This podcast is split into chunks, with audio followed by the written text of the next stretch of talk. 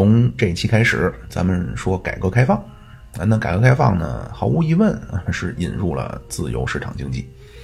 那但是咱们也不要过分的简单化，那好像除了中央计划经济就是自由市场经济，啊，除了政府，呃，完全全部做计划啊，要么就是小政府啊，就是政府完全不干预。啊，所以就是咱们今天呢，有的时候一说这个深化改革啊，好像就是要默认的，就是要无限的靠拢那个小政府。啊，当然这个这个咱们不好揣测国家的想法，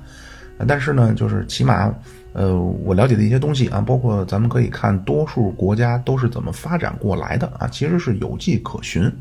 啊，不是说咱们不搞中央计划经济了，就要完全放开，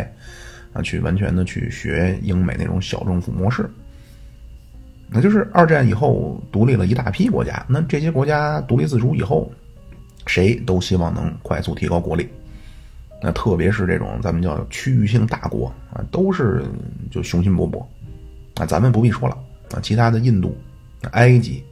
印尼，包括很多就是拉美后来的国家，那就是排除各自的政治。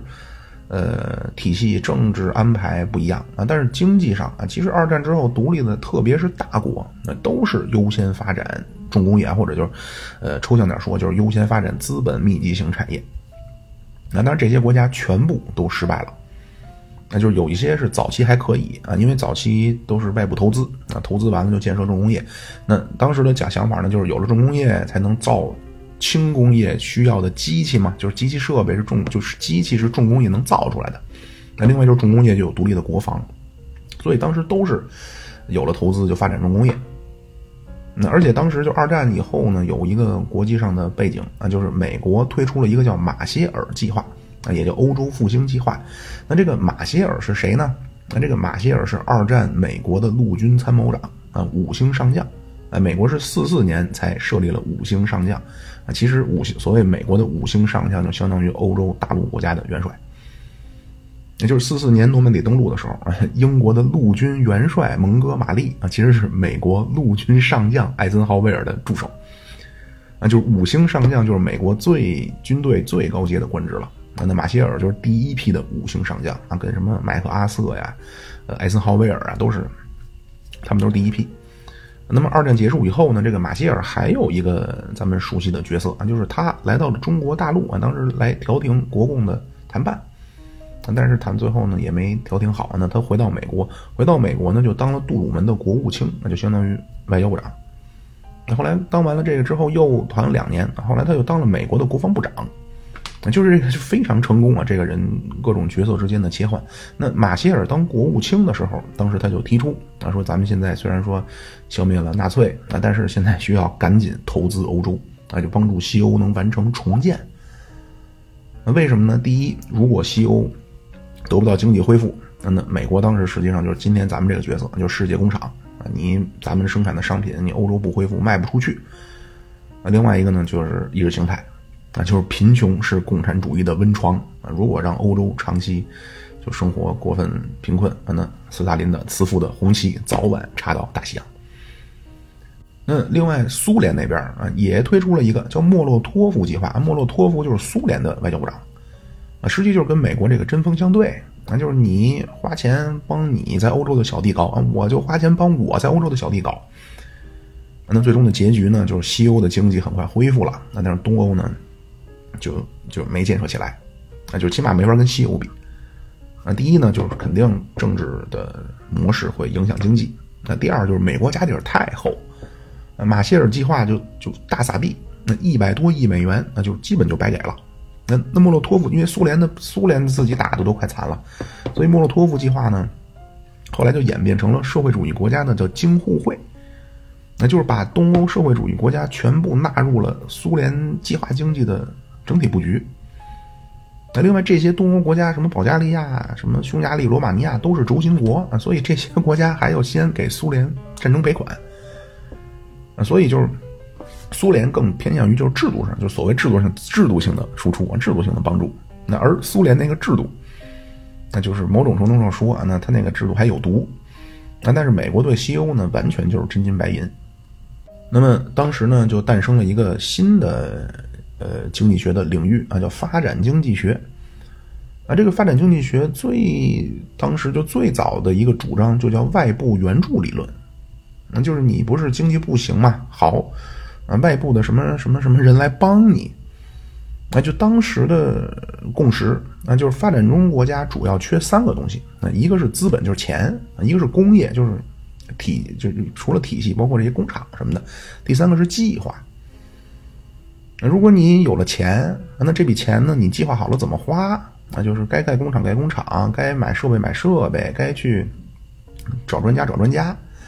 啊，这样呢，你弄完之后，你也有钱，你也有了软硬件这样你国家很快就发展起来了。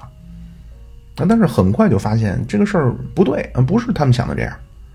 啊，就是因为后来世界银行包括国际货币基金组织这些就是国际性机构啊，都后来给很多什么非洲、拉美都给他们资金援助，啊，但是这些国家都没起来，只有当初美国援助的西欧恢复了。那到后来其他的一些就是发展经济学的理论啊，就比如说啊，说哎，这个是你怎么发展经济呢？就是所谓落后的国家啊，落后国家怎么发展经济呢？你得靠外贸啊，就是如果你这个国家你落后啊，你越你封闭啊，你想要这个自给自足啊，你的外贸依存度特别低啊，你或者咱们今天讲就内循环啊，那肯定不行。就这个其实也是最经典的亚当斯密时期的一个理论啊。就是你得靠靠靠交换来提高效率。那另外除了靠外贸的呢，还有就是制度，那制度学派，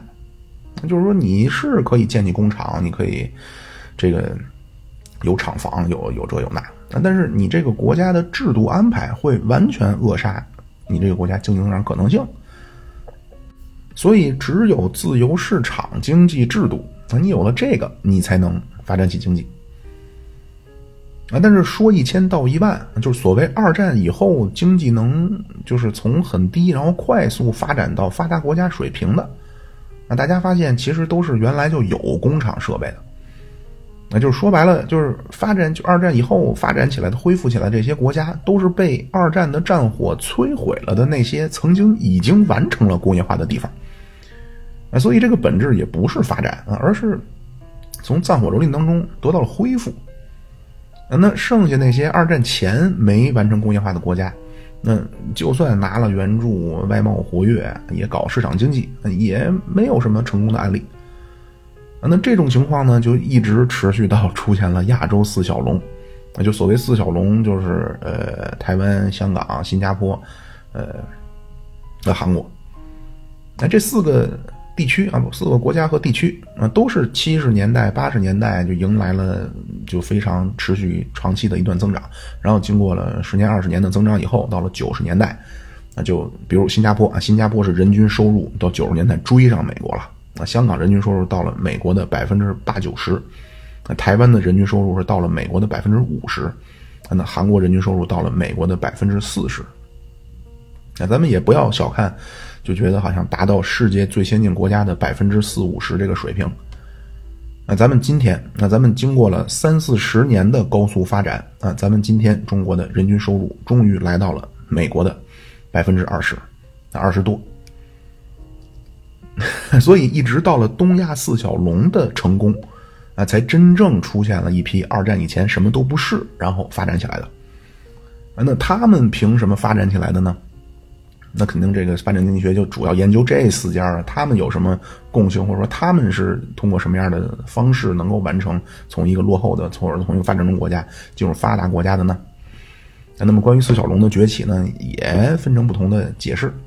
那第一个呢，严格上说也叫文化决定论。啊，这个还有一个背景啊，就是首先在四小龙以前，那世界经济增长最快的地方呢，就是日本。日本是到八十年代人均收入就到美国的水平了，啊，但是就是因为咱们说日本是二战以前就完成工业化了的，啊，就二战以前日本属于列强，啊，所以如果单纯从发展经济学的角度，啊，就日本其实没有四小龙有说服力，啊，但是因为那会儿日本经济高度发展，就引起很多人注意了。那就是咱们很多就反正我我我推测啊，包括我身边有很多人，就是我感觉咱们国内的人的认知啊，就觉得为什么西欧得到发展了呢？因为西欧掠夺了亚非拉。为什么日本得到了发展了呢？日本掠夺了中国，包括东南亚。啊，但是其实这两种啊，就是所谓去去去掠夺别人去了，这两种的本质其实都和那个外部援助理论差不多，那就都是从外部突然注入了投入要素，那比如土地、劳动力、资金等等，啊，你是靠着这些外部突然注入的投入要素，你经济发展起来了，啊，这个其实本质上和那个外部援助理论一样，那但事实不是。就是如果你是因为有了从外部突然进入的投入要素了，你就能发展。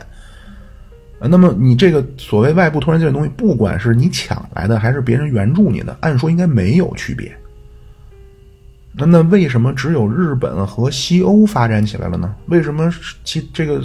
就是比如像亚非拉这些国家，那国际货币基金组织、世界银行都援助他们呀？但是怎么他们就不行呢？那所以当时呢，就有些学者，那就西方学者啊，他们就开始分析日本，那就说日本这个国家之所以能成功，是因为日本太像欧洲了。那这个逻辑也很简单吧，就是因为当时世界上发达的地区啊，实际只有欧美和日本，啊，当然有些昙花一现，但是很快都下去了。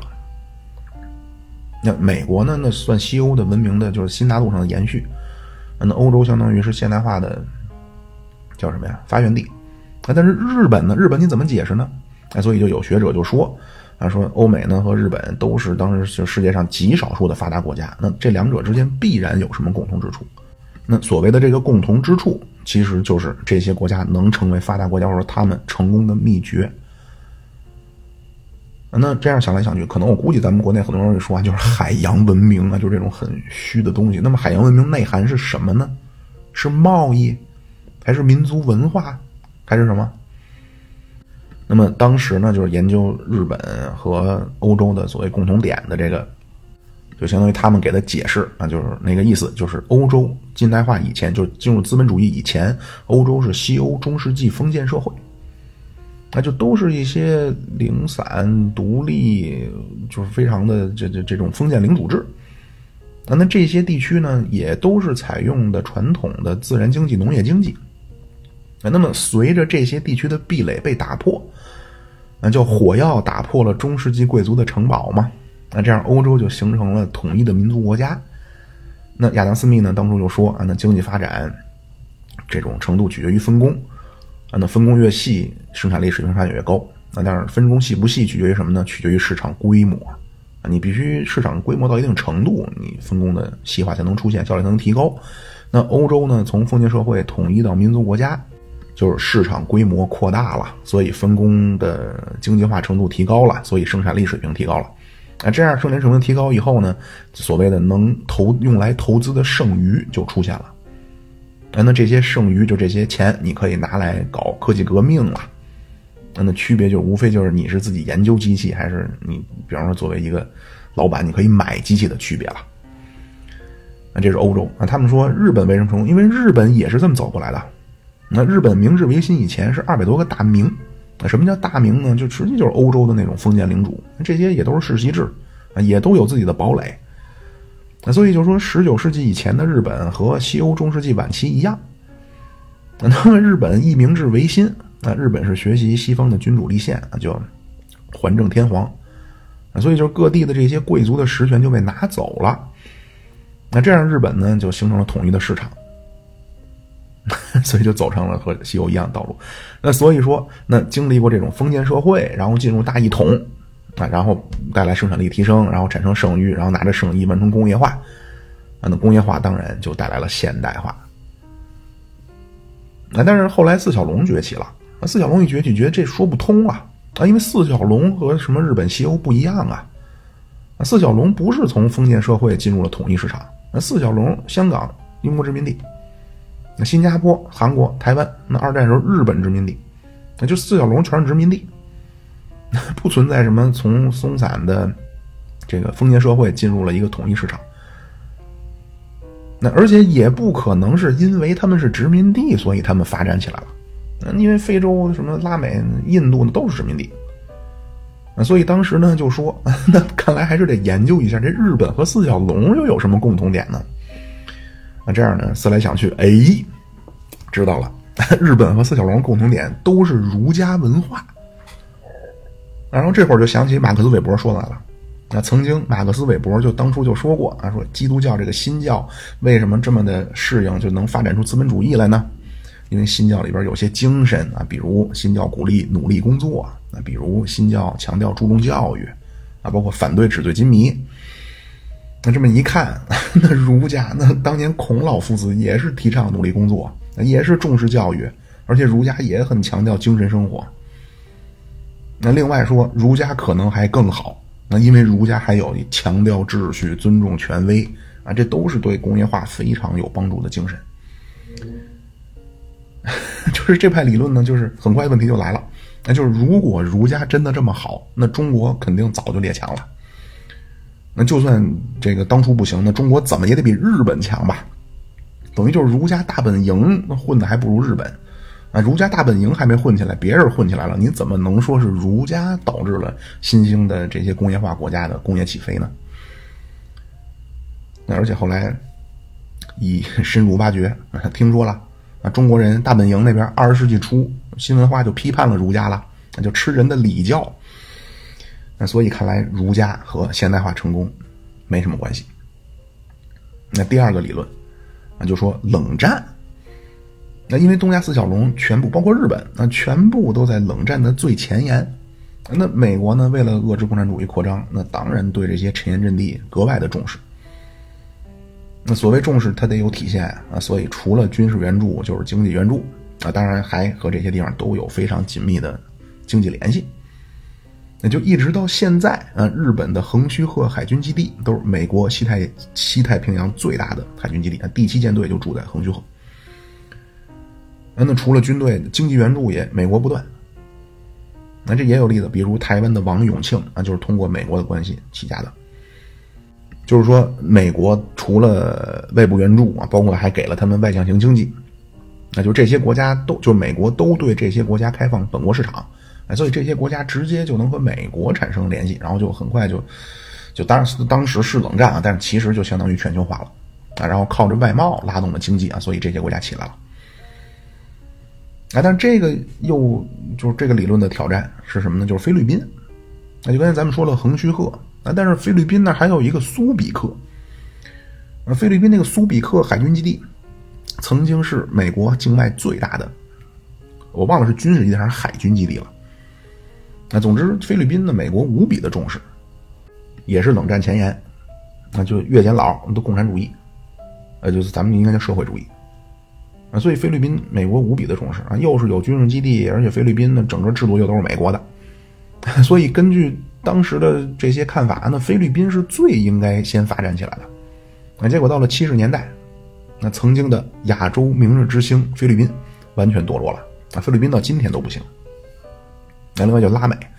啊，拉美也是共产主义势力啊，就是左派的，有那种扩张之势。那所以美国对拉美也非常重视，给给拉美的援助比给东亚的还多。那而且拉美十九世纪就成了美国的经济后花园了。啊，但是拉美七八十年代都不行，啊，所以所谓冷战前沿能导致这个地方的经济发展这个说法，也被这些反例否定了。那第三个理论就出现了。那这第三个理论呢，某种程度上说也可以叫制度学派。那但是就是真正的那个制度学派呢，它比较推崇的是民主政治啊，包括市场经济。你说你搞计划经济，那包括政治上，你就怎么说就，就就就明白那个意思啊？你你你肯定是不行啊！你你都这么搞政治经济肯定不行啊！肯定得叫民主政治市场经济啊！但是对东亚奇迹的，就如果咱们也管这个叫制度学派的解释啊，说是他们发展起来是因为制度，但是啊，你们可不要乱扯啊！他们发展起来是制度，但不是你们说那个制度啊！他们发展起来恰恰因为他们没听你们那个歪理邪说。那因为经过一四小龙一对比，那政治制度，东亚奇迹全部威权政治。那新加坡是李光耀那个叫什么人民行动党，那台湾是朴正熙，两这个这个台湾是两蒋，然后香港是港英政府。那就新加坡那个人民行动党，包括台湾那个国民党，其实就就就就姑且叫独裁啊，反正就那个意思啊。其实这个角度和大陆差不多。那而且对于所谓对当局的批判，那你不管是韩国还是在香港对港英政府的批判，那就是完全不能容忍。啊，也是就就就当然香港不会给你打成反革命，但是就完全递解出境。那所以不是所谓的什么民主政治啊、多党轮替啊、言论自由啊导致了经济发展，而是相反，那就是因为集权政治。另外，经济，那这些国家都不是市场经济，那就是日本和德国二战以前那个经济模式，当时咱们管这个叫统治经济。那这个统治经济被咱们的蒋委员长高度欣赏，啊，三十年代曾经派孔祥熙去找希特勒去取经。那什么叫统治经济呢？统治经济其实就和所谓的自由市场经济或者叫小政府针锋相对。那比如日本啊，日本到现在都有一个通产省。那日本通产省相当于咱们的就是以前的工业部，就日本的省就是咱们的部。那日本通产省干什么的呢？用今天的话说，就是制定产业政策的。什么叫制定产业政策？那就是去。怎么说呢？去做计划，去扶植那些国家准备发力的产业啊，包括去制定这些就是这些要扶植的产业的一些保护性政策。那这日本，剩下的新加坡、台湾、呃韩国都是政府深度介入，或者叫深度干预了市场啊。那香港相比之下最自由啊，但是香港的两个支柱就那会儿啊，一个是房地产，一个是金融啊，其实也都是政府干预。那所以这些经济学家啊，他们就说东亚奇迹恰恰是来自于一种和欧美的自由主义的制度相反的制度。那用的是一种，就咱们估计还可以管它叫统治经济，那或者可以管这个叫国家资本主义。那这样就诞生了东亚奇迹。但是这问题又来了，那就非常显而易见，就是你说的这些大陆都有。那那当时大陆毛主席时代怎么没能就快速经济起飞呢？啊所以这个理论就最起码还要解释一个问题，那就是统治经经济也好，国家资本主义也罢，就不管你叫什么，那么这个和咱们毛主席时期，包括苏联用的中央计划经济有什么区别呢？我直接说结论，啊，就是统治经济和中央计划经济其实都是国家主导重工业，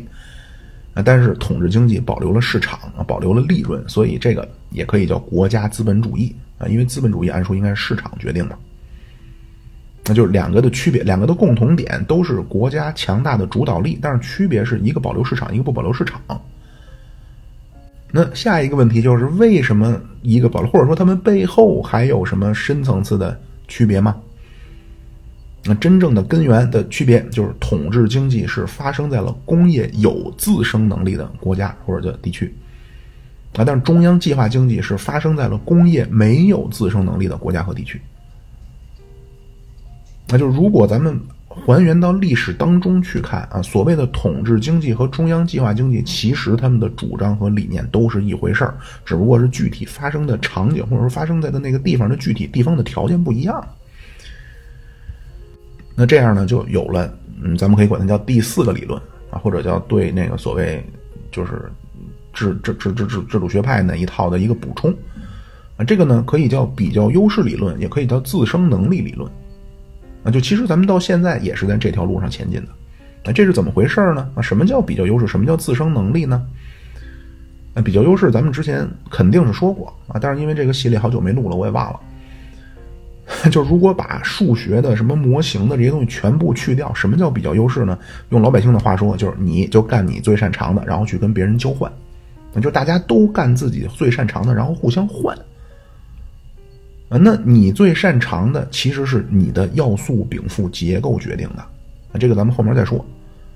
那就是你发展你最擅长的，然后通过贸易这样让效率能够达到最大化。那什么叫你最擅长的？这个是能那什么的啊？这个就是你所谓叫机会成本最小的那个选择，就是你最擅长的。那这个就叫符合你比较优势的。然后你拿着这个去交换啊，比如说。中国家庭一天能包一百个饺子，但是一天中国家庭就要么包一百个饺子，要么做十张披萨饼。那美国家庭因为他会做披萨饼，但是不会包饺子，所以美国家庭一天只能包二十个饺子。但是美国家庭一天能做二十张披萨饼。所以中国人如果想吃披萨饼，你就不要自己做，因为你不熟练啊。你中国人就是做饺子，然后跟美国人换。那为什么呢？因为现在就是中国是一百，然后。呃十张饼，美国是二十个饺子二张饼啊，所以中国和美国加在一起是一百二十个饺子，就等于三十张披萨饼，对吧？我所谓一百个饺子和十张披萨饼，是指中国要么做一百个饺子，要么做十张披萨饼啊，这是货的关系，而不是一天能做一百个饺子和一百十张饼。啊，所以中国和美国加在一起，一天要么做一百二十个饺子，要么做三十张披萨饼啊。因为中国是做一百个饺子，美国是二十个饺子中国是要么中国是做十张饼，美国是二十张饼啊。所以这么算下来，是一百二十个饺子就等于三十张披萨饼。那所以四个饺子就能换一张披萨饼，对吧？那所以如果咱们都自己做啊，比如说像中国人，我咱咱们中国要做五张披萨饼。那做五张披萨饼只能牺牲做饺子的时间，就就或者说咱们要用牺牲的这个时间是做五张披萨饼的时间，那么牺牲的饺子是多少个呢？那是五十个饺子，因为十比一嘛。那就中国为了吃五张饼要花五十个饺子的代价。那但如果咱们就开足马力做饺子，然后跟美国换。那因为中国和美国总的生产是四个饺子换一张饼啊，所以如果交换，中国的家庭只需要拿自己做的二十个饺子就能换五张披萨饼，因为四比一。那所以这么换下来，中国的家庭一天就能有八十个饺子和五张披萨饼，因为那二十个饺子换了披萨饼了，能换五个吗？但是如果你自己做，呃，你做五张饼是要花五十个饺子时间，所以你如果自己做是五十个饺子和五五张饼。那如果交换，你就是八十个饺子五张饼。那美国也是同理，那就是都去发展那个机会成本最小的，然后交换啊，这么着就是比你自己干就大包圆什么都自己干效率高。那这个叫比较优势理论。那自生能力是什么呢？那这个自生能力概念是林毅夫老师提出的。什么叫自生能力呢？就指如果在一个开放的、自由的。竞争充分的，没有来自任何方面、任何形式的补贴的，啊，在这种情况下，如果一个正常经营的企业还能获得可预期的、可接受的利润，就它能自己活着、自生嘛，就它能自己活着。那如果它能自己在一个就是完全开放的、自由的，就是竞争充分的、没有任何形式补贴的一个环境当中，它能自己生存，那么这个企业就叫有自生能力。那什么样的企业有自生能力呢？那肯定是这个企业的产业符合你这个国家或者你这个地区，啊，或者叫你这个经济体的要素禀赋结构的企业，那才能在没有外力的帮助下能生存下来。那如果你这个企业没有自生能力，但是出于各种各样的原因，你还必须得让这种企业存在着，或者得让这个产业存在着，那怎么办呢？必须政府帮忙。那政府帮忙最极端的一种形式。那其实就是咱们中央计划经济那一套，那就是扭曲整个国家的全部市场信号啊，包括要靠行政命令的方式给这个企业或者给这个产业创造出在本国的一个垄断地位，那这样这个企业才能生存。那所以换句话说，就是你干你最擅长的事儿，你就有自生能力；那你干你最擅长的事儿，你就符合比较优势。那举个例子，刚建国的时候，全中国五亿多人。那只有五百万个知识分子，那剩下绝大多数中国人都是农民，那而且还穷。呃，当时咱们四九年建国的时候，人均年收入二十七美元，就是简言之，刚建国的时候是又穷又没知识，就又那什么，那就全国农民。那所以这种情况下，你要发展重工业，那就不符合你的比较优势啊，或者说你发展重工业，那重工业和重工业企业就没有自生能力。但是到改革开放的时候，那特别是两千年以后，那就是经过了多年在教育领域的沉淀，啊，就是人力资本啊，包括社会资本、经济资本，啊，包括技术啊，就是这种也可以叫技术资本，就是引进的外来的技术的这种积累。那两千年左右，中国的轻工业就符合当时的中国的比较优势啊。那中国的背心裤衩的这些产业啊，包括空调、电扇的这种家电啊，这些领域、这些产业就有自生能力。那所以咱们没听过说国家需要像当初补贴重工业那么补贴造背心裤衩儿，甚至当时国家也从来没有和今天去什么国家队搞芯片一样啊，说咱们成立个国家队去搞背心裤衩儿，那从来没有。那原因很简单，因为你不用扶持它，它就能赚钱，它有自生能力啊。那或者换句话说，就是轻工业在当时符合中国的比较优势。那所以赵本山讲话，看见没，自己就找去了。那就是厂长、职业经理人这些肯定会主动寻找那些利润高的产业去发展嘛。那所以咱们的轻工业的总产值到两千年比一九七八年涨了六十七倍啊，这好像不是两千，应该是一零年左右，那比七八年涨了六十七倍。然后轻工业产品的出口额比七八年增长了一百二十八倍。那到二零一零年，全世界百分之八十的小家电、百分之七十的鞋都来自中国。那所以核心是要发展那些有自生能力的产业，发展符合你比较优势的产业。那么这些所有的这，当然之前咱们那个模型太简单啊，就是所有这些产业拼在一起，用最合适的比例混合在一起，就是这个国家的最优产业结构。那就因为之前那个假设就是比较优势那个理论，咱们只假设两个经济体嘛，就中国和美国分别吃饺子吃披萨饼啊，就那个模型最简单啊。那么这个模型如果扩大到现实啊，这个就叫最优产业结构。那一个国家一旦实现了最优产业结构，那肯定能走在就经济发展的快车道上。那但是这个所谓最优产业结构是怎么来的呢？那就决定你这个国家的最优产业结构，或者叫决定一个国家的比较优势，决定一个国家在什么产业、什么企业有自生能力。那其实本质上取决于你这个国家或者你这个地区或者你这个经济体的要素禀赋结构。什么是要素禀赋结构呢？这个之前肯定也说过，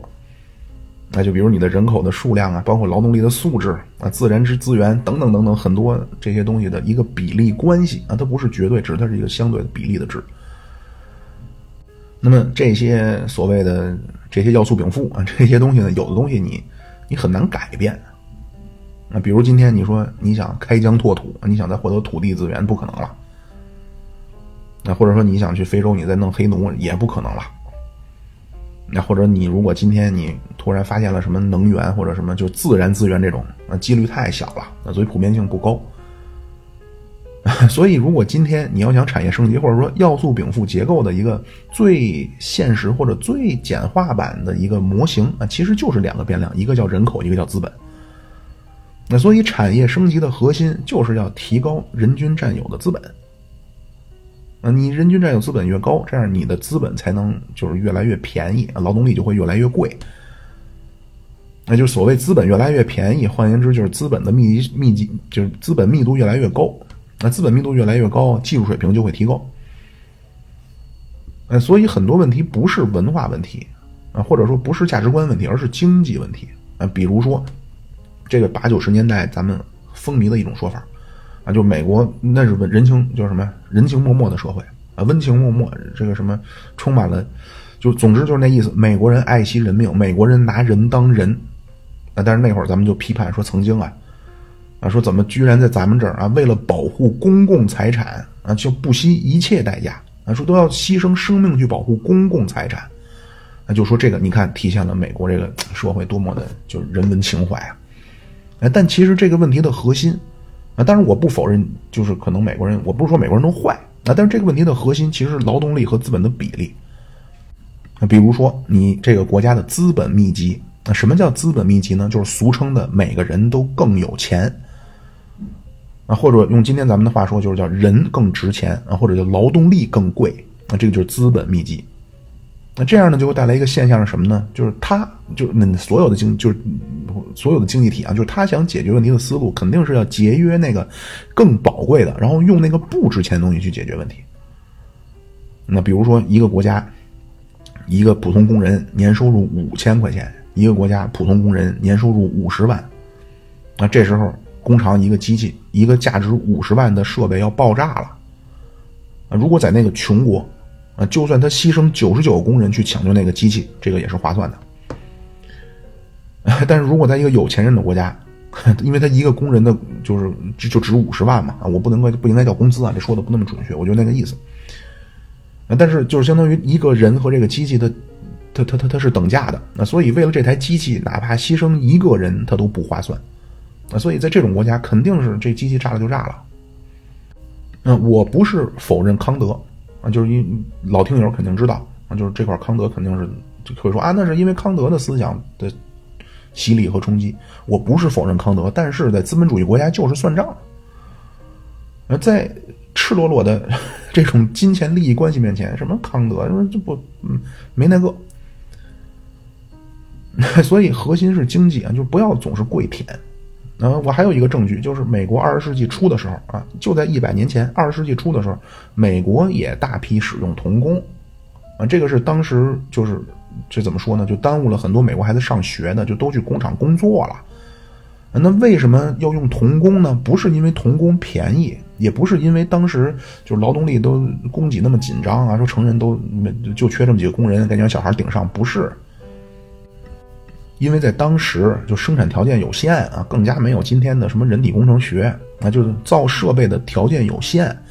啊，所以造出来那个机械设备、机器设备就是操作的空间非常小啊。那而美国人呢，又都人高马大。啊，就美国人那个手指头都跟胡萝卜似的，啊，所以他成人的手插不进去，啊，所以只能用童工。啊，那当时呢，小孩的手被碾碾断了，就碾烂了，包括胳膊卡断了，多得很。那所以，那难道说这一百年只是因为美国他他他思想进步了？那其实就是因为他人更值钱了嘛，就是他的这个要素禀赋结构变了。那就是很多理念其实会随着经济发展产生变化。那什么叫经济发展呢？咱们前面说了，今天你没法开疆拓土了，没法去掠夺黑奴了，那，没法去这地底下挖出油田来了，啊，就可持续性的挖出油田，啊，所以今天经济发展的核心其实就是提高资本和劳动力的比值嘛，啊，就让每个人变得更有钱。那当然，这个是你可以两头两头使劲儿，一个是你让钱越来越多，另外一个方法很简单，让人变得越来越少呗。啊，比如都是这么多，你你对吧？比如都是一百两银子，五个人分，跟十个人分，肯定是五个人分分的更多呀。啊，但是呢，我这提前剧透啊，请大家一定要记住啊，这个又是个结论，就是人口是竞争力的核心。啊，或者我加一个定语啊，就是工业化以后的人口是竞争力的核心。那就是人口问题，或者说这个人啊，是中国将来回到就所谓前现代社会在东亚的地位最最最根本的基础。这个后面咱们再说。说回来啊，就那人口和呃资本的这个比，那就是最最简化的一个要素禀赋结构的一个模型啊。那要素禀赋结构的变化导致了产业升级。那但是如果要素禀赋结构没变，呃，你强行去干预、去改变产业结构、去搞所谓的产业升级或者赶超，那会发生什么呢？那这个其实就是曾经咱们计划经济时期走过的这条路，啊，就是我可以再打一个比方，这个也是我跟那个前两天跟朋友聊天的时候，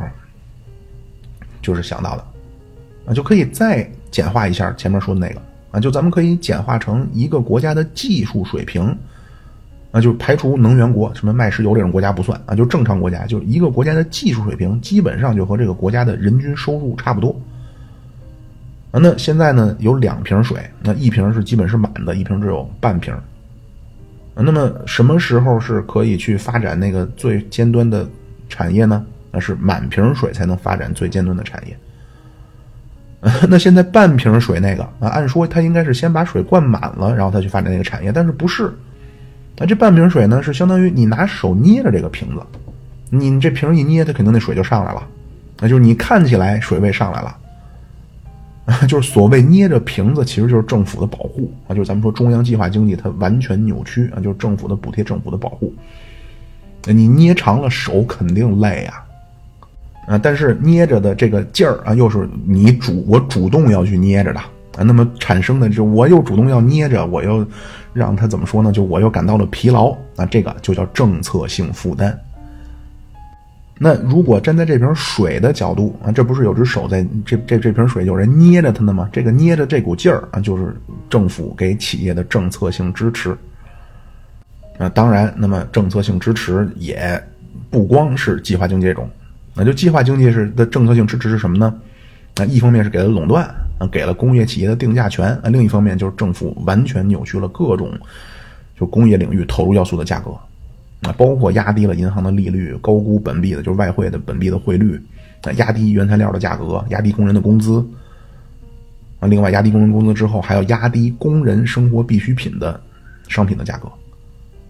啊，这样你做了这么多，才能让这个企业存在。所以东三省啊，在曾经那中国是中国各省当中，那东三省那经济都是名列前茅，那就辽宁是仅次于北京、上海。原因很简单，是因为国家补贴重工业了啊，就相当于是靠全国在向重工业领域去去去去去，不能叫吸血啊，就那个意思啊。但是，一进入 WTO 啊，除了利率还行，别的剩下咱们全都去掉了啊，所以东北一下都不行了。那当然，最近呢，就是看新闻都知道啊，就最近这个这个又考察东北了，那就提出要让南方反哺。啊，因为最早咱们小平是把东北的领导调去建设的深圳。啊，就深圳的头几任领导都是东北过去的，那而且深圳的城市建设啊也是东北。啊，就当时东北的什么几建什么的帮，就是完全是造起的深圳。啊，所以说现在南方的就经济发达省份要反哺东北了，而且说要把黑龙江建设成东北亚的中心，属于实证，咱们就不说这个。那么所以这是这是一种啊，就是你这个水啊已经到了瓶底了啊，我想让它变满，我就多玩命的捏着它。但是也有一种可能，就是这瓶水呢，咱们叫一瓶子不满，半瓶子逛的。啊，这么着我稍微一捏，而且我很轻松，就是我捏着它都都都没没问题。那么所谓一瓶子不满，半瓶子逛荡，咱们就可以理解成这个产业升级的目标是在一个有自生能力的经济体当中。那么我的这个手的感觉呢，就是很就完全不不累啊，稍微一捏就行。那这个呢，就体现在这种补贴和扶持的政策就非常的温和。那比如就是政府进行一些直接的财政补贴啊，包括去进行一些税收政策的减免啊，包括关税这些啊。但是这种补贴、这种减免、这种保护啊，就和原来那种啊完全取消了市场，然后完全去扶植一个完全没有自生能力的产业，就完全不是一个一个量级。而且这个其实现在主要国家也都这么做。那比如咱们对汽车的关税，那咱们原来为了保护自己的汽车关税百分之二百多啊，现在降到百分之一百多，现在降到百分之二十多。啊，包括为了发展新能源、新能源汽车啊，也是买一个政府好像就给你报销一点，就给你补贴一点。那这个就是为了保护咱们或者叫扶植咱们中国自己的汽车产业。而且这个不光是咱们，就全世界国家基本都干这种事儿。那韩国为了保护本国的农民。啊，韩国对咱们中国进口的大蒜的关税百分之三百一十五，就是咱们看上下来一盘蒜蒜片那咱们这不当回事儿。那比如说咱们买这一头算三块钱，那韩国买这头算十块钱。所以，如果一个国家要补贴的行业也没有那么多啊，或者就算多一些，但是呢力度不不需要那么大啊，其实国家也完全做得起。那就这个，你在纯粹的自由主义那派看来呢，这种做法其实是浪费啊。这个也能通过图表来表示，就确实是你政府一干预，必然会造成浪费。但是这种浪费呢，就是简单的说，就是爷跟你玩得起。那以前咱们是玩不起的啊，就曾经咱们那会儿扶持重工业，咱们是几个，就从一工部，就第一机械工业部、第二机械工业部，一直好像到八工部。那是一工部管民用，就管民用机械；二工部管军工啊，三工部管航天。啊四工部甚至毛主席时期，四工部毛主席就布局过搞芯片。那所以那会儿那么多啊，都是工业，工业当时全得靠国家，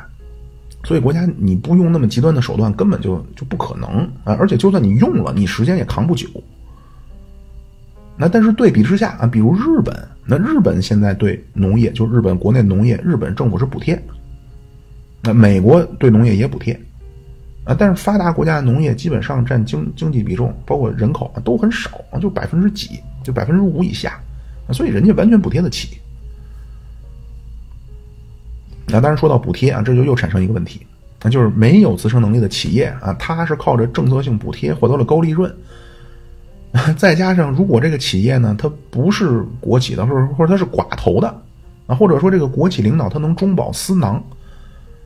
啊，那么这个领导呢，不管是寡头也好，还是腐败的领导也罢，啊，他靠着私人关系，或者甚至他靠着黑社会性质的方式，啊，他能从国家获得补贴。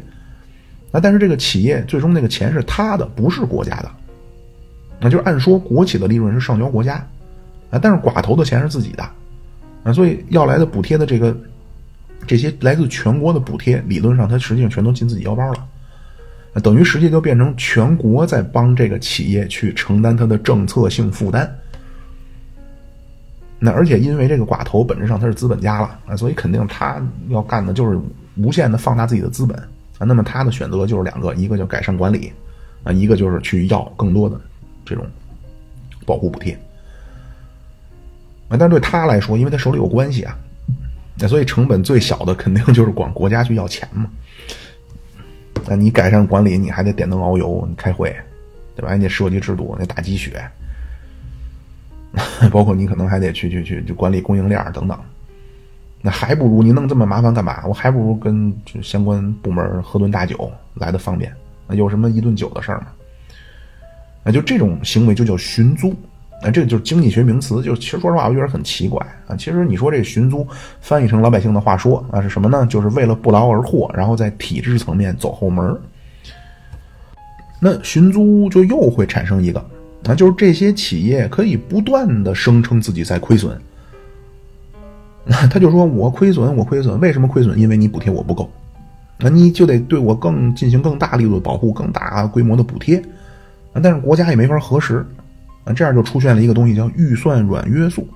那这个就是科奈，就是一个匈牙利经济学家，他批评社会主义经济模式的，啊，他就发明了一系列的名词来批评这个。那什么叫预算软约束？预算软软预算软约束就是。就是大白话说，那就是狮子大开口的这种赖皮狗，那就是他其实吃没吃饱，咱们就是你喂狗的，你也不知道。那但是这狗就一直说他没吃饱，就管你要，那他就声称自己饿，但是你还拿他没办法。啊，所以科奈就说啊，说社会主义的政府爱国企，就像爸爸爱儿子一样。那那意思就是无限的纵容。啊，你这么的纵容他，你爱他，他肯定是叫什么呀？肯定是肯定是干不好。啊，就是科奈批评这个现象肯定是有，啊，但是这个背后就是你所谓纵容的这个前提，其实是政府让国企干了一件自己本来就不能胜任的事儿啊，因为这个国企是没有自生能力的，你让我干了，我不能，你强行给我推到那个位置上，你当然对我负责，啊，所以这样就形成恶性循环。嗯，所以就是对于咱们来说啊，当然有成就啊，重工业体系有了，两弹一星有了。那但是你想要去去去去进入所谓经济奇迹这个行列没那么容易啊！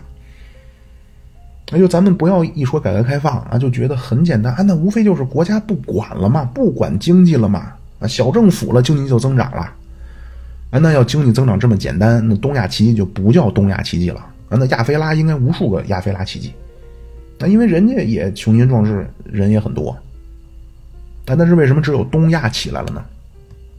那因为政府是有作用的啊，不是东亚奇迹，不是说所谓英美说那种是靠小政府起飞的，那就是肯定是有一个清醒又明智又有眼光又懂的 一个政府才能实现经济起飞啊。因为很简单，如果你什么都不管，经济就能起飞，那就全起飞了。因为管我未必会，不管谁都会啊。那但事实并不是啊，只有东亚这几个国家起飞了。啊，那发达国家确实是啊，或者在早期资本主义国家确实是政府不管完全可以啊。发达国家就是搞的小政府，他没有忽悠咱们，他们自己就是搞的小政府，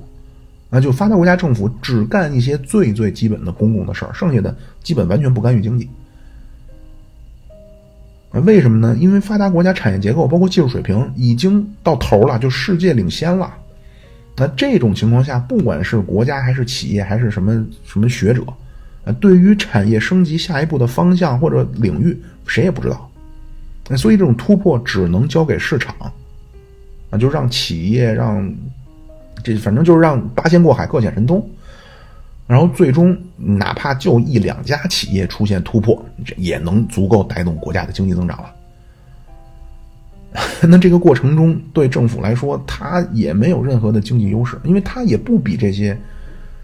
这些公司、这些企业懂多少啊？他也不知道会发生什么啊，所以他没法去去去所谓制定产业政策或者怎么样啊。那对企业来说，那咱们当然知道什么微软、苹果，但是对于企业来说，失败是主流啊。我记不清了，但好像美国，呃，就是新成立公司第一年的破产率是百分之九十六，好像是，那就是其实对企业来说，失败是主流啊。但无非就是他太前沿了，他没得借鉴，他他他没办法，只能去去去广撒网，乱枪打鸟。那比如摩托罗拉，那摩托罗拉九十年代有一个非常庞大的叫一星计划，那当时就是说发射多少多少颗卫星啊，四十八颗还是多少颗，然后就全球无死角，就不管你在撒哈拉沙漠还是百慕大三角，你都一个电话就能打出去。但是因为它发卫星成本高，然后加上这个可能技术那会儿昂贵啊，所以你想打上今天这卫星电话，一个用户要花五万美金。好像咱们现在华为那 Mate 六零就有这功能了，但是当时一个用户要花五万美金，还是九十年代的五万美金。那所以这个最终呢，这个就相当于商业化失败，就技术领域突破，但是商业化失败了。啊，但是苹果的乔布斯，主要就是手机，我不说电脑那些。啊，就是苹果手机，那把人类带入了移动互联网时代。就第一代的苹果手机啊，四百九十九美金啊，五百美金，而且说当时问题好像也不少啊。但是最后苹果成了，啊，那苹果成不是政府规划的结果。啊，我就就在网上看到一大傻子。说是九幺幺以后，美国政府为了更好的监视人，美国政府去找了乔布斯，让乔布斯研发一个人人都能带在身边的监听工具，那这样政府就能避免这种灾难了。啊，这真的就是大傻子言论。你那会儿你那你直接给 BB 机装个 这这窃听器不就完了吗？干嘛还找到乔布斯让他发明个什么东西呢？那就是说回来，就是世界上创新最前沿的国家啊，确实他们不靠政府干预，因为政府干预不了。啊，就政府能做的就是坐在那儿静等啊，就靠着企业就乱枪打鸟，广撒网，然后搂着一个就成功。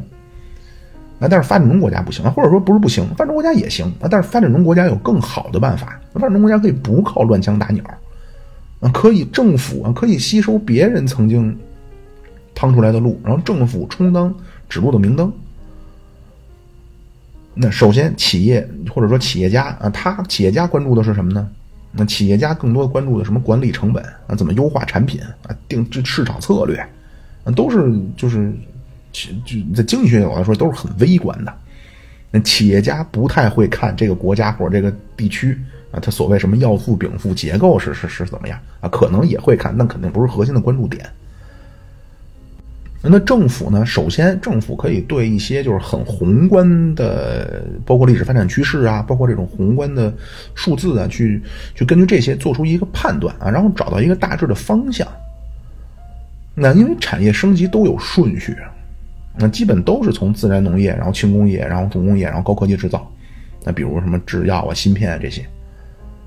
啊所以政府在这个过程中啊，政府可以去去去去，就就管这个叫指路的明灯，就是成为一个对未来判断，也能做出一个大致的判断，让企业去进行参考。那另外，政府还能干什么呢？政府还可以去对信息，这个信息的经济学上可以是一个典型的公共产品。呃，政府可以对公共产品进行收集和传播。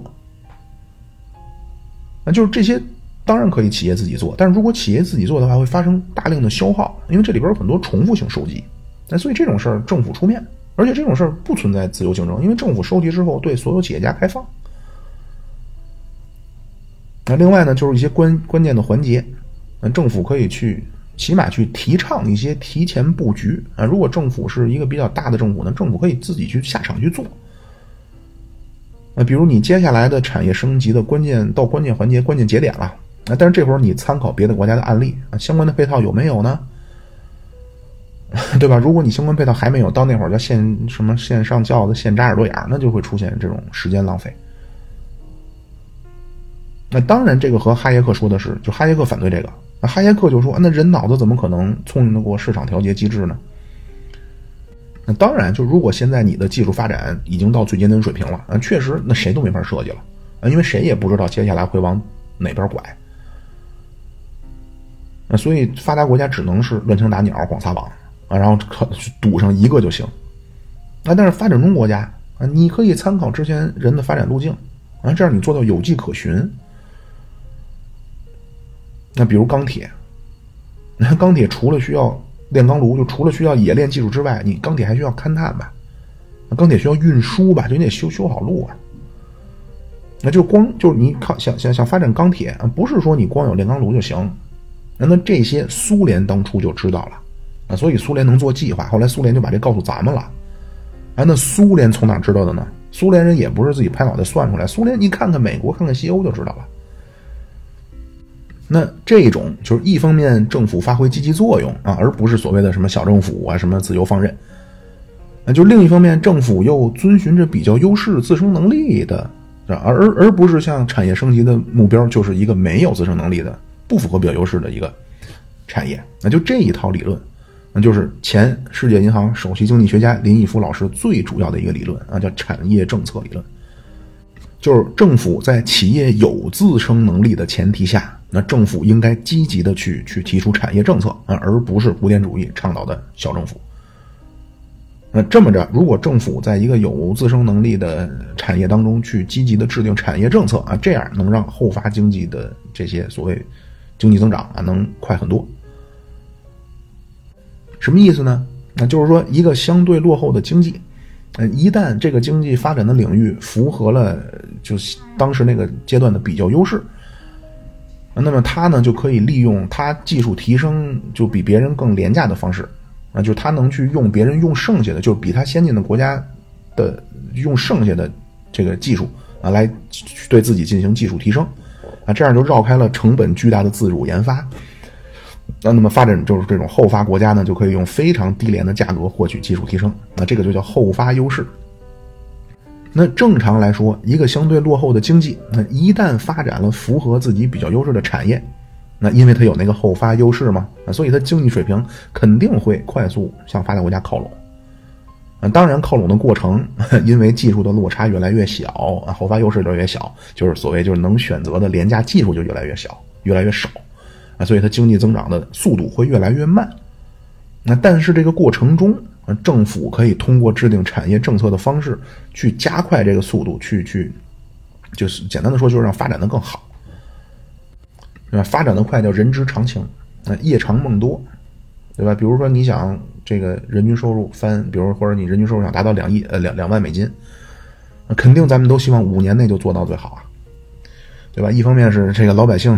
这个就不能叫穷奢极欲哈，就是内心的这个对美好生活的向往啊，这是一方面。另外一个就是夜长梦多，你不知道，如果你这个过程拖二十年，你不知道会发生什么，所以肯定是越快越好。啊，那这套模式啊，就是这种政府主导，然后但是发展的又是比较优势的这套模式，其实就是东亚奇迹的秘密。那比如日本，嗯，日本是五十年代发展钢铁，包括发展造船。那重新获得了资本积累，然后到六十年代，当时日本人均收入到美国的百分之四十了。那当时呢，就用今天的话说，就是日本可以去进行政府主导之下的产业升级了。那那么刚好呢，就当时日本的通产省啊，因为咱们说了，它有这个部门，那通产省呢，当时提出一个计划。那而他提出这个计划呢，不是去发展当时最就是美苏在搞的，像什么航天什么这这些，包括计算机这些。那当时通产省提出这个计划呢，是发展汽车。那而且通产省最早的计划，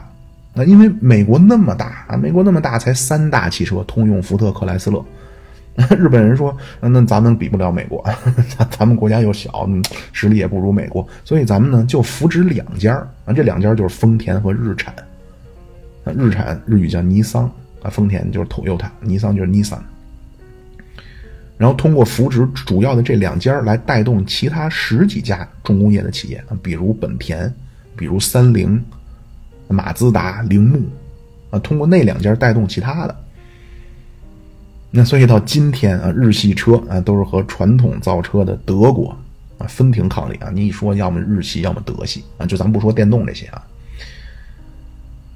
就日本这个和咱们那会儿搞钢铁啊有一个重大的区别。那就是咱们搞中央计划经济的时候，当时咱们的人均收入是美国的人均收入的百分之五左右。就是日本是以美国人均收入百分之四十的时候的要素禀赋结构，然后政府推动了一个当时还不那么最尖端啊，但是还能带来产业升级的一个产业啊，就做汽车。那五十年代咱们是以美国人均收入百分之五左右的要素禀赋结构啊，推动了当时世界上最先进的产业。啊所以咱们就是你要做这个，必须要扭曲全部的市场信号，而且得用计划经济的模式搞啊。那最后呢，还是搞不下去。那就刚才我说那捏瓶的那个啊，就你得是一直玩了命的捏着那个瓶子，才能让这水位看起来是满的。你看这日本，然后韩国，那韩国那个现代啊，现代汽车啊，其实就是仿，就是怎么山寨的日本的本田，本田就英文叫 Honda，现在叫 Hyundai，就是你不仔细听，你你根本听不出来。那本田那个标志是一个正的 H，韩国那个现代那标志是一歪着的 H。那就是今天讲话，就完全就是本田的山寨货，就和什么周助、周助肥皂啊，什么康帅夫、啊比巴斯啊一个性质。那那韩国是七十年代扶植了现代，那那扶植现代的时候，韩国的人均收入是美国的百分之二十，啊，但是当时七十年代汽车已经早就不是什么先进产业了。啊，但是呢，虽然不是最先进，但是能帮韩国，能帮当时的韩国进行产业升级。那后来韩国觉着汽车那么回事了，八十年代韩国政府又扶植电子，那最有代表就是三星。那就八十年代中期，韩国政府是把日本的战争赔款就三亿多美金就贷给了三星啊，然后是政府牵头，就从韩国的有钱人手里等于就募了二十亿美金。啊，那韩国当时有一个叫韩国国家电子通信研究所。那政府提出啊，你去搞研发，政府负担百分之六十的费用，啊，你去这个韩国国家电子通信研究所，你去搞研发，来支持三星。那到九九十年代呢，韩国又靠着推广星际争霸，啊，就是一个电脑游戏，啊，那市长首尔就当时还叫汉城，市长上任先公开直播推一把星际，那，包括那会儿韩国的那个电竞明星。啊，就是那种包装，就咱们那个早期电竞什么 Sky 什么，完全一网吧少年。韩国那电竞明星都跟明星一样，那烫着飞机头，然后穿那夹克都跟赛车手一样啊，就那夹克上全是那个赞助商商标，那就搞得非常正规啊，一下韩国电子产业就起来了。然后新加新加坡对电子啊服务业这些补贴，那就是一度啊世界排名前三的新加坡航空啊，新加坡航空是国企啊国有企业。啊所以不是什么科奈说的啊，那国企必然亏损，因为国家爱国企，像爸爸爱儿子。国企亏损啊，不是因为激励机制的问题，不是因为激励不相容，所以不好好经营。那新加坡航空也是国企啊，为什么新加坡航空就干得不错呢？那因为核心不是所有权问题，而是自生能力。有了自生能力，谁管都一样。那台湾，台湾是七十年代当时石油危机啊，所以当时台湾呢忧心忡忡，就推出了一个叫十大建设方针。然后到七十年代末啊，就是台湾呢，就是国民党啊，当时在高雄就建设这种大型的重工业基地，那里边去搞炼钢啊，包括造船、炼油这些。那然后鼓励高新科技。那那八十年代，台北的新竹科技园就成立了台积电，啊，就是刻芯片那个。那就现在咱们看台积电啊，叫一九八五年，五十四岁的张忠谋辞去了美国的高薪职位，毅然回到台湾，决定创办全球第一家专业芯片代工公司。啊，关键的来了，那 叫在台湾有关部门的扶植下，那他与新竹科学园创办了台湾呃机体电路制造公司。但是如果咱们去看苹果。啊，没介绍苹果公司的时候，不是说啊，乔布斯、史蒂夫·乔布斯大学辍学后，在美国相关部门的扶持下成立了苹果公司。那，就这些企业都是政府鼓励啊，包括政府进行有限补贴，但是又不需要进行那种扭曲全部市场信号的方式来那么极端的去保护，啊，所以这个产业很快就能获得竞争力。那当然，这个竞争力它本身就有，那就这个自身能力本身就有。那么这些保护呢，给了给了它竞争力，然后靠着几个龙头产业当中的龙头企业，那一下就带起来了。那所以东亚奇迹是什么呢？就是你的要素禀赋结构啊，它刚好到了要进行产业升级的临界点，那政府推动了积极的产业政策。那产业政策的标准就是去扶植那些有自身能力的企业或者产业。啊，而这些企业或者产业呢，应该是政府判断就下一波呃怎么说产业升级的一个目标或方向。而且这种扶植呢，绝不能是计划经济那种啊，不能去扶植那些没有自身能力的企业啊。就是这个步子呢，第一不能歪，第二不能太大。所谓迈太大啊，就是扶植那些没有自身能力的产业啊，虽然尖端，但是没有自身能力的产业。当然，这个需要首先要有一个无比强势的政府。然后需要扭曲市场信号，然后用全国所有的其他的产业来支撑这个没有自生能力的产业啊，这个就是当初咱们的中央计划经济啊。那扶植那些有自生能力的产业。那政府呢，就通过更发达国家的发展路径，啊，它做出基于事实和逻辑的一些前瞻和规划，然后进行一些有限的补贴，然后帮助国家加快产业升级的速度。这个就是东亚崛起的模式，包括咱们现在也是这样。那而且我可以跟大家说啊，不光是东亚，啊，就如果按照这个逻辑，那除了最早的资本主义国家啊，剩下基本都是这么发展起来。那就咱们二战啊，叫一战的延续。一战叫老牌帝国主义国家和新兴帝国主义国家之间，就是帝国主义国家之间狗咬狗的战争。那所谓老牌帝国主义国家，就是英国为首的第一批资本主义国家或者工业国家。那新兴帝国主义或者资本主义国家啊，就是德国、美国、日本为代表的第二批发展起来的资本主义或者工业国家。啊，就是英国确实是误打误撞自己摸索出来，就这条路是英国人打的样儿啊。然后英国靠着日不落帝国，包括克里米亚战争啊，英国告诉了全欧洲，告诉了全世界，首先就是工业国家，我们的老百姓的生活就是比你们富足，啊，我们就是比你们有钱，生活就是与民领先。第二，我们工业国家打农业国家随便打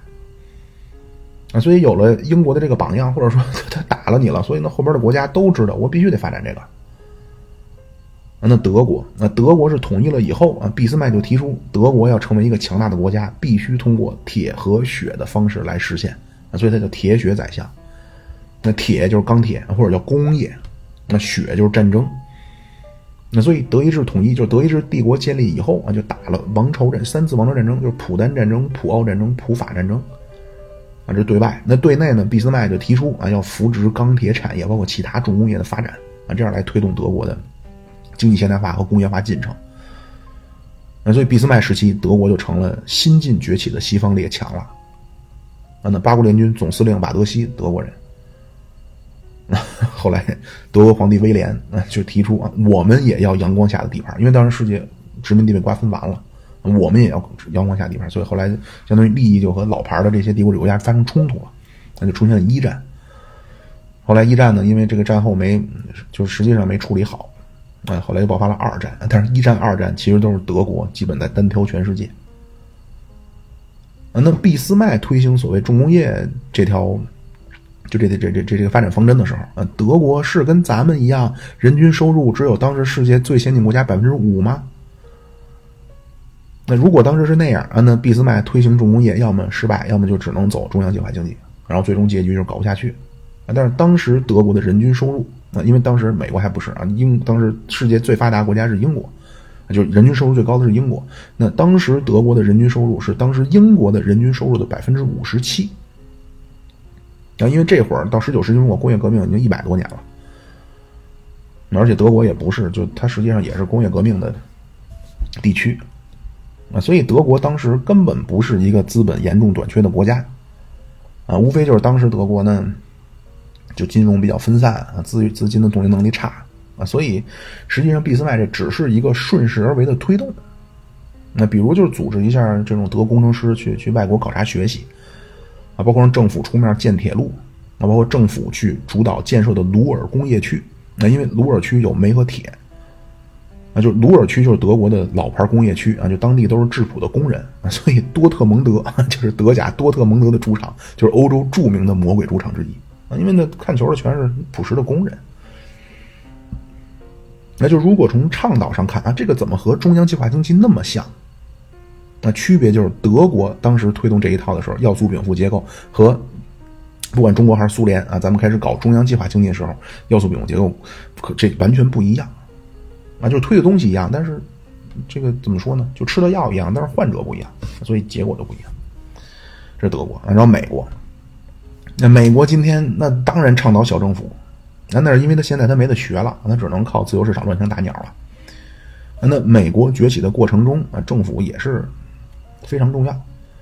那就今天咱们说，世界截止到今天经历了三次科技革命啊，第一次是蒸汽机，第二次是电力，第三次是计算机。那蒸汽机革命发生在英国啊，那电力革命和计算机革命都发生在美国。啊，那美国在第二次工业革命期间，就是电气革命期间，啊，这会儿因为当时有一个德国的经济学家叫李斯特啊，弗雷德里希·李斯特，啊，这个这个这个李斯特呢就非常反对亚当·斯密那一套，啊，什么小政府守夜人，啊，他就说国家就是政府就应该发挥重要作用，啊，或者用今天的话说，政府理所应当就应该积极的制定产业政策。那所以美国在第二次工业革命的关键时间点，或者说需要巩固的时候。啊当时非常敏锐的发现，就这个这这个事儿必须得做，那所以美国政府干了很多。那比如一九一六年，美国国会通过了一个叫《联邦电力法》，啊，Federal Power Act。那这干嘛的呢？那就是授权联邦政府能在河上去就就河流上去去建造水电站啊，因为河流不是土地，河流的所有权很不明确啊，所以联邦政府呢就干脆啊就把这个就交给政府了啊，政府能在河河上边去建设水电站。那包括还成立了一个叫呃，应该叫联邦电力委员会，啊，Federal Power Commission，啊，干嘛的呢？是来监管就国家的电价啊，包括去分配电力资源的。那这一下就是第二次科技革命的之后的这个所谓成果啊，一下就巩固住了。啊，包括这期间啊，还没还没还有，我一看，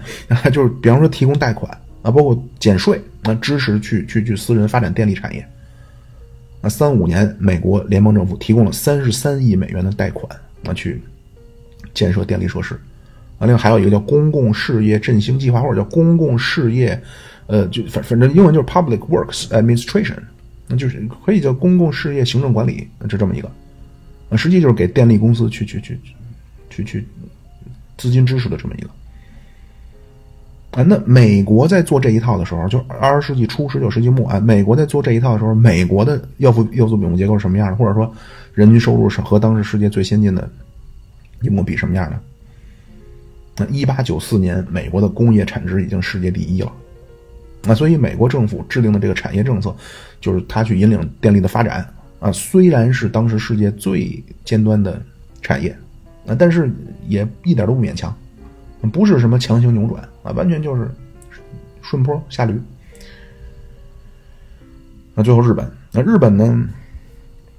嗯，严格上说没有什么代表性，但是咱们也说了吧，啊，就是日本的资本积这个资本积累啊，最重要就是来自甲午战争。啊就日本是甲午战争以前就定了一个目标啊，最早这个叫清国征讨策略就征。打打败大清，清国征讨策，后来在这个清国征讨策略基础上，那就演变成了日本非常有名叫大陆政策，啊，就先攻台湾，再战朝鲜，进军满蒙，灭亡中国，然后征服亚洲，称霸世界。啊，那这个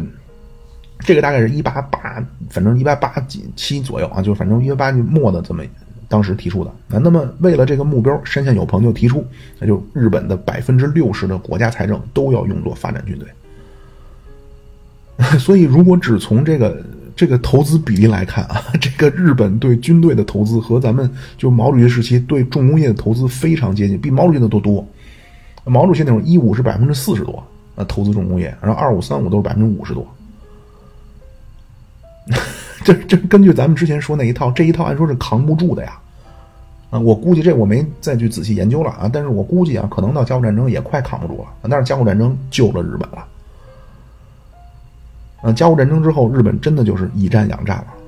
啊，就甲午战争一战，不但全灭了北洋水师，那而且得到了大清两亿三千万两的赔款，啊，包括得到了台湾，后来吞并了朝鲜，啊，这样日本通过这一次战争获得了大量的投入要素。那当然，咱们今天肯定不能说去学习日本，去靠扩张去，去靠侵略去去去。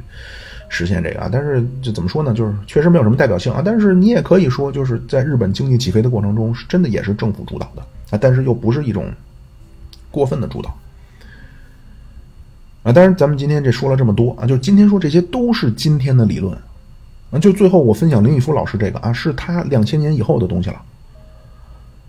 那四小龙和日本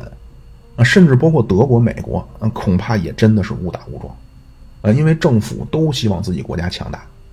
啊，都希望自己国家能快速发展，啊，那区别就是内心骄傲的，啊，创造过荣耀的民族，啊，都多少有点希望一步到位。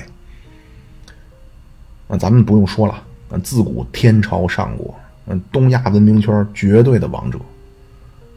德国人、俄国人，都是后发文明，但是啊，都是近代出大师最多的地方。啊，就近代出大师最多就是德国、俄国、法国。那所以，不管是中国还是俄国还是德国，都骨子里冥冥之中觉得自己绝不能平庸。那区别就是中国和俄国在当时的那个要素禀赋结构啊，当时无法支撑那个目标中的那个或者叫最先进那个产业啊，但是德国当时可以啊，所以德国现代化成功了。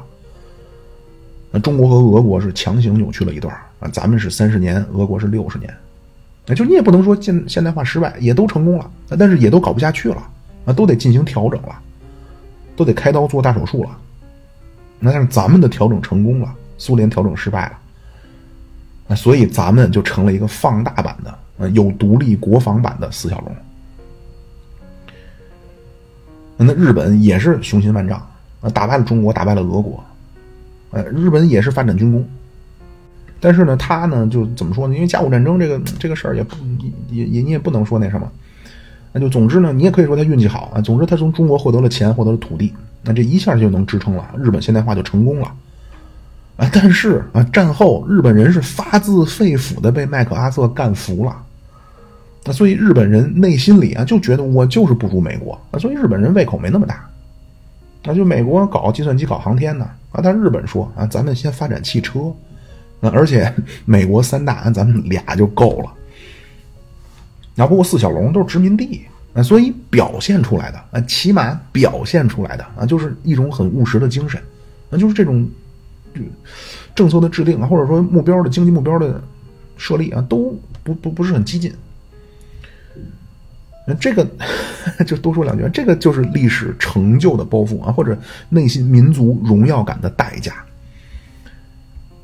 那就德国人觉得啊，一个诞生过康德、黑格尔、马克思、叔本华、尼采啊，歌德、席勒、海涅、巴赫、贝多芬、勃拉姆斯、瓦格纳啊，包括马丁·路德、俾斯麦这种民族，那必须有所作为啊。所以德国工业化成功以后，那就德国工业化，它当时它的前提，工业化的前提，我就是要铁血。那当时正好它的经济能支撑啊，所以工业化成功了。工业化成功以后，两次单挑全世界。那中国、俄国，这个之前我也是这个系列的节目，我印象中有印象啊，就都分享过。那这个中国和俄国都是自己心里理所应当认为自己应当在世界当中闪耀的民族。那所以一竿子就要去搞那个最最领先的领域。那就是我我我觉得啊，就是个人真是个人的浅见啊，就是。嗯，这个真的恐怕不能说是日本，包括四小龙他们能就是选择这个道路啊，是因为他们的政府在当时更高明啊，在当时的看法都一样啊，就是谁能搞起来重工业啊，谁能上去谁就有前途啊。当时不知道什么要素禀赋结构才是支撑产业结构的内生因素，那就咱们五十年代就是刚是开始搞五年计划的时候啊，当时日本通产省报告。他说：“如果日本不能像中国那样快速进入工业化发展，那么二三十年以后，中国就会变成一个工业强国。而且，因为日本没有像中国那样去快速推进 工业化发展，日本二三十年后会远远落后于中国。那结果啊，是咱们的重工业啊和当时咱们的要素禀赋结构完全不符啊，所以只能靠政府强行支撑啊，这样支撑了三十年。”啊，支撑了三十年，但是这三十年当中呢，日本是用了循序渐进的一种方式。啊，到三十年以后，日本已经跟美国人均收入接近了。啊，到了当时呢，咱们刚刚开始改革开放。所以下期开始啊，咱们就开始针对一些具体的领域啊，来分享咱们改革进程当中啊，包括就是遗留的问题，包括一些应对的方案。啊，那第一个领域啊，就咱们分享的第一个领域啊，也是对中国来说最重要的一个领域。也是最早开始改革的领域，就是农村。好，那谢谢各位的支持，到这儿，拜拜。